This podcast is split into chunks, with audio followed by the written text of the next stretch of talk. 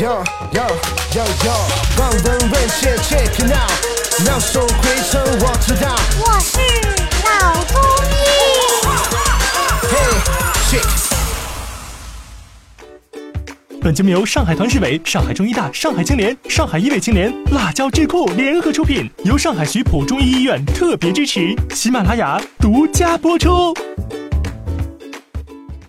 好，各位听众，那我们这一集呢，来聊一聊关于尿路感染。我们的病患者，就是我们的患者，在这个发现自己尿路感染之后，经历了那样的一个检查之后，然后您觉得最合适的治疗方法是什么？尿路感染要看程度，嗯，一般的呃尿路感染，特别是慢性，我们现在临床上碰到的问题是慢性尿路感染的反复发作，嗯，他一旦有了尿路感染了以后，当他一疲劳的时候，他就容易发了。发了以后吃抗生素，好了，好了以后以后又发了，反复发作。嗯，这个呢，一般中老年妇女比较多见。我觉得，我个人觉得，应该首先看中医，而不是看西医。啊，应该首先用中药调理，而不是用抗生素。现在的问题是，首先抗生素对尿路感染非常有效，对吧？但是抗生素治疗尿路感染，由于尿路感染是一个慢性反复发作的疾病，它长期使用抗生素就会造成抗生素的耐药性。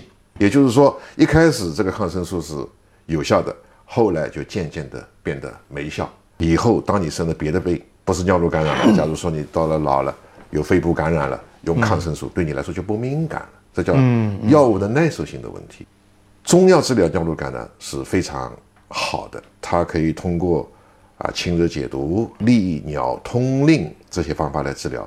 就我个人的临床呃经验来看，我觉得效果非常好。可以避免抗生素的耐药性的问题。使用抗生素，具体为什么？然后如果使用抗生素会产生哪种不良的反应？能给大家介绍一下？不能说尿路感染用抗生素治疗就是误区。抗生素治疗尿路感染是有效的，问题就是不要过量使用抗生素，不要长期使用抗生素，会产生抗生素的耐药性，嗯，对吧？使抗生素的效果越来越差。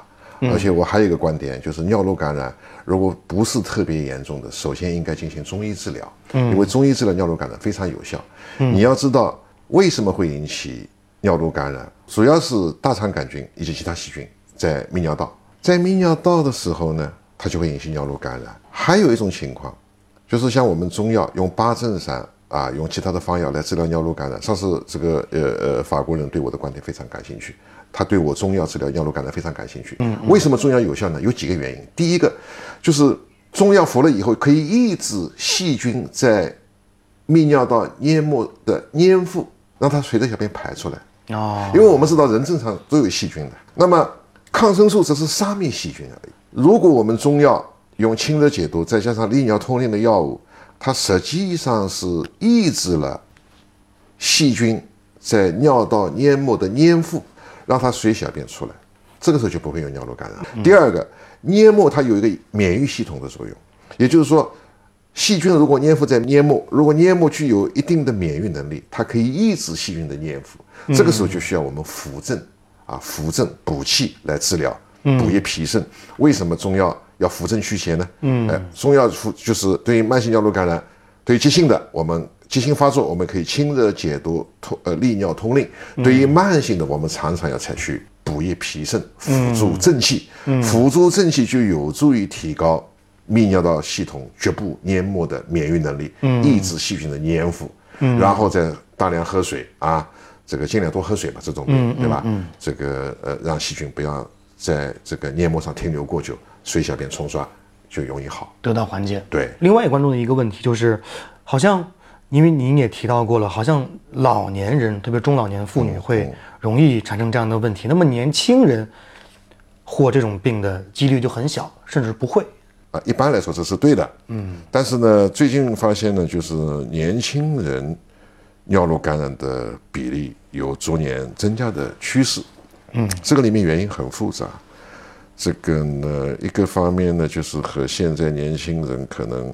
工作压力比较大啊，生活节奏比较快，长期处于亚健康的状态，导致泌尿系统的感染容易发生。作为女性来讲呢，也可能包括现在这个生活方式的转变、性观念的呃转变，那么也容易引起这个呃泌尿道的感染。这个情况呃的确好像呃隐隐的感觉到年轻人的发病率有似乎有这个提高的倾向。